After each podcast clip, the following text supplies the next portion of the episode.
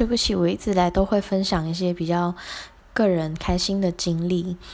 嗯，但是因为我的家，我的根，香港现在正在面临一个非常大的难关，嗯，所以，呃，我很希望大家可以花一点点的时间去关注一下，甚至是做一个基本的了解，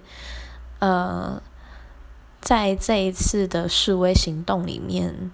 已经出现了流血的事件，警察已经开始出动胡椒喷雾、催泪弹，甚至是橡胶的子弹或者是布袋弹去去用武力镇压市民。呃，我相信他们的确是有他们的职责所在，但是。我们大家都是香港人，为什么要这样对待互相彼此？